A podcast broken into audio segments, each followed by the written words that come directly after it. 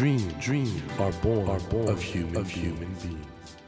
Human beings, human beings grow, grow with, dream, with dreams. That, that is dream, is dream heart. When you touch, when you that, touch warm, that vibration, vibration, a new dream, a new dream will be born, born of you, of you. Dream, dream heart, heart.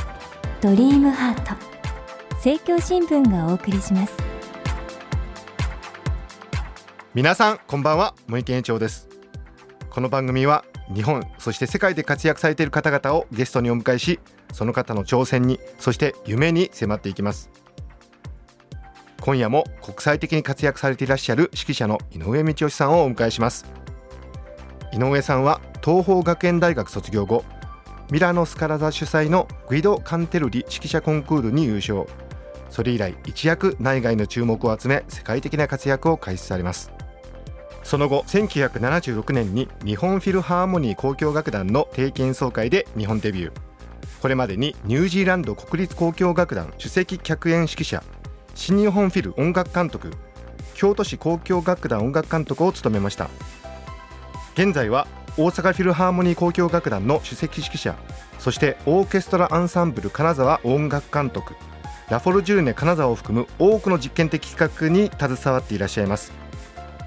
今夜も井上道義さんをお迎えしてご自身の人生のことそして今後のお仕事のことに迫っていきたいと思います。マエストロこんばんは。こんばんは。よろしくお願いします。美声ですねマエストロ本当に。いやーもう先週もお人柄の素晴らしさに僕は本当に改めてこれ直してしまったんですけどマエストロはちょっと外見がかっこよすぎるっていうもうクラシック界でね。それね、えいい質問だな。えはい。かっこよすぎるっていうのは本当に考えもんです。え？考えもんです。ことでしょうか？やっぱりね、はい。指揮者ってかっこよくあってほしいんだけれどでもそれが本当は目立っちゃいけないんだよね。それが結果論じゃないといけない。だから役者とかフィギュアスケートとかさバレエとかさ、はい。それは動きが美しければいいえただ僕がやってるのは俺の動きはどうでもいいんだよ本当は、はい音楽が美しくなきゃいけない、はい聞いてる人はなんてやらしいことを言うんだこの井上っていうのはと思うかもしれないけど、僕はバレエやってたんでえ美しい形で見せたいんだ式を。ええ。でも美しい形っていうのは何かっていうと美しく見せようとしちゃいけないんだよ。やっぱり無駄を取り払えば美しくなんだよ全てのこと。は、はいはい。だから僕の式は本当は無駄なことはやってないはずなんだよだけど無駄を反り取ってるし音楽にぴったりなリズムにぴったりなこれから出てくる音楽が見えるような式をしてるから、はい。それが美しいと思われちゃうって目がそっちに行っちゃう傾向があるんだよ。これは僕はいつも自分をそうしちゃいけないそうしちゃいけないと言いながらもそっちに傾いてしまう。僕の欠点なんだ。マエストロのファンの中にはもちろん音楽にね火使えていらっしゃる方が大多数だと思うんですけどその美しい式姿にっていう方もいらっしゃるんですか？それはだから僕自身も指揮者は美しくあってほしいんです、だからいい指揮をする人はみんな綺麗なんだよだけどいい音楽をやるやつでも汚い指揮をする人がたくさんいるんだ。あいるんですか？いるんだ。でこれはみんな見てるはずなのに、はい。音楽を聴きに来てる人はそれ見えないらしい。で学院さんも見えないらしい。汚い指揮が。それが僕には耐えられない。あの あのちなみにいい音楽だけど汚い指揮者って例えばどういう方ですかね？それに名前言えないよ。そうですか。失礼。そうですよね、はい。失礼しました。あのマエストロは先日第46回東年ゼネラル音楽賞の洋楽部門を受賞されてまあ実績的にはもうマエストロ本当に押しもされる大指揮者なんですけどあの僕ちょっとびっくりしたのが作曲にも最近取り組まれてるっていう。あの未来のことを考えれば僕には作曲があると思ってます、これはあのどういう曲を作られてらっしゃるんですか？自分のことしか書けないですね。はい。だから詩小説みたいな、詩小説？うんみたいな作品ですよ。これあのお父様の正義さんをテーマに書かれてるっていうふうに今はそう。これはどういう劇音楽みたいな、えーそれは劇場音楽です。劇オペラみたいなもんです。オペラなんですね、うんお父さんは米国籍で戦争中苦労されたっていうようなことも今日この話するともう一番組必要ですよ。父親とか母親の話っていうのは劇的でえひどい人生です。だから戦争にも思いっきり影響されて、だからうちの父親は日本人です。はい。日本人ですけどアメリカ生まれで、アメリカ移民の息子として生まれて、はい。彼が大きくなった頃は日本人は非常に差別された強制収容などもされた。そうそうそう、はい。強制収容には彼はされなかった、えされないために日本に出てきた、ええ。そしたら日本では英語しか喋れない日本人差別された、ええ。でも資生堂に入ったんだけど。あ資生堂？資生堂で、はい。そこで母親と社内結婚したんだけど、ええ母親は英語がよくできた。で、10歳上の父親は英語しかできない素敵な男だったから結婚した。なるほど、うんで、寡黙な男だと思ってたんだけど、ええそれは何のことない日本語ができなかった。後で言われた。あ実際にはお話がうまかった？喋りばっくり、茂木さんみたいだった い。やいやいやだけど、はいその父親は結局日本で差別されたんでフィリピンに逃れていった。はいはいはいはいフィリピンで逃れていって母親も船で追っかけていったんだけど、最終的にはマッカーサーが攻めてきたからジャングルに逃れた。えそうしないと殺される。誰に殺されるかっていうと分かんないんですよね。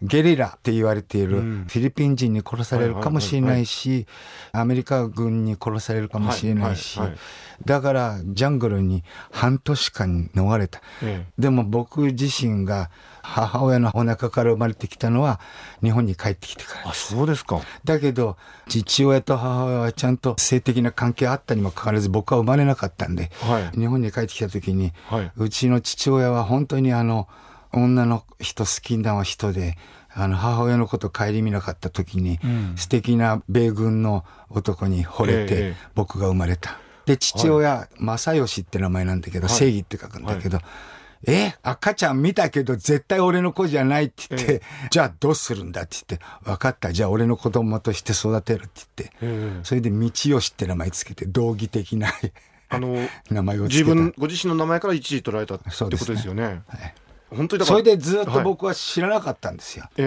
ええ。あの、正義の子供だと思ってたんだよ。ま名前もねだってそうですしね、父親が死んでから僕の出生を分かっ父親に申し訳なかった。めちゃくちゃ父親に反抗ばっかりしてて、申し訳なかったっていうんで作品を書きたくなったんですよ。お父様は何歳で？オマージュ。僕が40の時に死んでます。それまでは本当にじゃあ生物学的なお父様だと思ってらっしゃなんか怪しいなと思ってたんだよ。ええええだけど、母親がやるわけないと思ってたね。例えばそのうちのおばあちゃんが九州の出ですから、はい僕はピンカートンのように生まれたのかなと思ってたんだよねちょっと。はいいろいろややこしいんだ。ええええこれだからやると番組終わっちゃいます。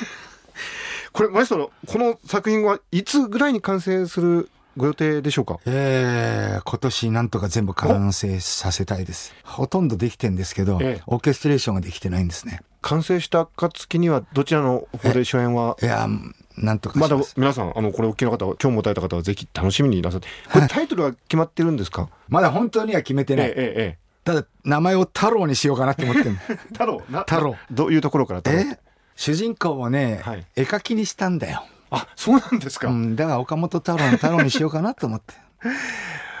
ぜひちょっと作品を拝聴するの楽しみにしてますがあの本当にマエストロの人生もすごいんですけどあのお人柄のダイナミックさっていうか指揮者の方ってでもみ皆さんマエストロにじゃないですもんね 違うよ。そういう点じゃ、ええあの、ユニークなのかもしれない。ただこれは僕がそうなってんじゃなくて、そういうふうになっちゃってるだけですから、僕に責任はないです。あのまあ指揮者としてそれから作曲家としてもこれから曲を作ってらっしゃるってことなんですけどマエストロの今後の夢うん。このね番組は実は夢がテーマなんですけどああ。どういうことをされたいですか？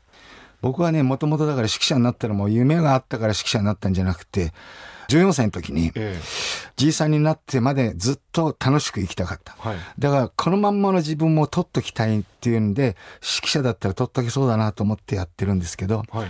だから、その、今言ってみりゃ、一応そのじいさんになってるんで、自分のやりたかったことはできたとできてると、うんはいで、そうなると困るのは、その先どうするかですよね。はいはいで、今僕はまあ作曲もやってますけど、え結局、夢っていうのは過去なんですよ。人間は何も見てないものを夢見れないんですよ。はいい、わゆる夢見るようなって言葉はあるけれど、はい夢を考えてください。みんな過去の材料です。あ確かにみんな過去の材料です。それをうまく結びつけて未来のようにしてるのが夢でしょ。はいはいだからこれは完全にクラシックなんですよ。クラシックの世界っていうのは夢がたくさんある。だから過去を知れば知るほど未来がわかるっていうのは本当に真理です。あじゃあ。むしろ過去を振り返るというか。あ僕は過去ばっかり振り返っちゃうんで、ええうちの中にも過去のものがたたたまって捨てられない。あーまあそういうコレクションがあるんですか？コレクションばっかりでたまんないんですけど、まあそういうことです。だから夢は昔の自分と今の自分をどうやって折り合いつけるかってことですね、はいはいはい。だからまあそれを作曲でやっていこうかなと思ってます。これ本当に僕はあの実は本当に楽しみなんですけどもマエストロの作曲あの曲の傾向としては現代曲のようなことではなくってことですかね？割とこれははい楽しいと思いますじゃあメメロディーやすあそうです、はい日本語がすごくわかりやすいオペラにしてます。わかりやすくない日本語のオペラが多いんで。で、それにはチャレンジしたいです。それから、はいオーケストラだけ聴いても面白いオペラにしたいなと思ってます。それもそういう作品が少ないんで。で、割とこう、一回聴いただけで面白いオペラにしたいなとも思ってます。これあのオーケストラの編成なんか規模は？大体小さいです。アンサンブル金沢ぐらいです。それにちょっと打楽器と、はいサックスフォンとかアコーディオンとかそういうのを入れたぐらいです。声楽部はどれぐらいの？全部で10人ぐらいですね。はい。ってことは比較的上演はしやすい？あ、そうですよ。てことですねそれは僕の作品なんか誰もやってくれないから。だからなるべく上演しやすいようには作ってますよ。でも今のお話かというとオーケストラアンサンブル金沢ではやれそうですしいや、ちょっとあの恥ずかしいから、ちょ っと一度ははいちょっとどっかで支援をして。あ試してはい。でもぜひその初演を仮代は太郎という仮代です。はい、あのとても楽しみにいたしております。そして改めまして、えー、とマエストロの今後の公演予定、まあ、東京の方はお聞きになりやすいのはおそらく11月25日26日の NHK ホールですね、うん。ショスタコービッチ。これぜひ。僕 N 教の定期に出るのずいぶん久しぶりなんです。しかもショスタコービッチということで、これ売り切れちゃってるかそんなことないと思います。ぜひこれ皆さんあのえ NHK ホール大きいですから。そうですね、うん。あの私もよく学生時代から一番上の安いいい席に っていうのがあるんで。はい。ああ、そうなんですか。はいあそこに。そんなにクラシック好きだったんですか？比較的はい。僕より好きですね。いやいや何をおっしゃるんですか？マエストロ。マエストロ面白すぎますよね。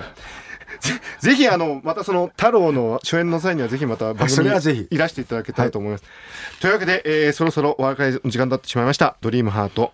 今夜も国際的に活躍されていらっしゃる指揮者の井上道義さんをお迎えしていろいろお話を伺いました。本当にマエストロありがとうございました。こちらこそありがとうございました。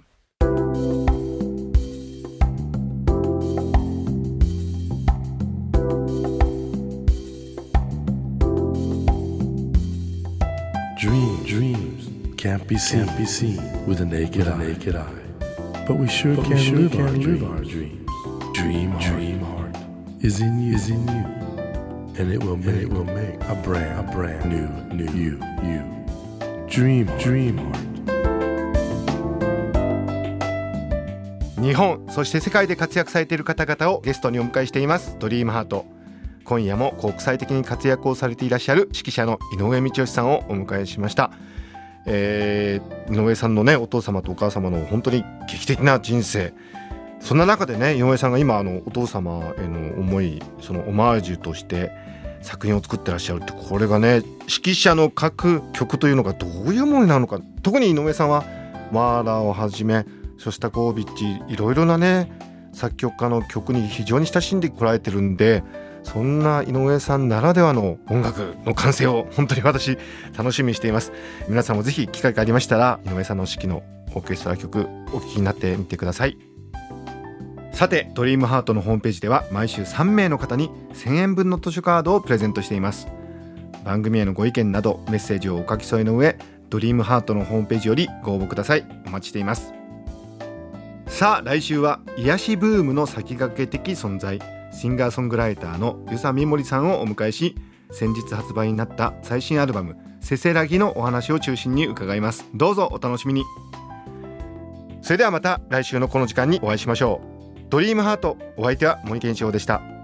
ドリームハート政教新聞がお送りしました。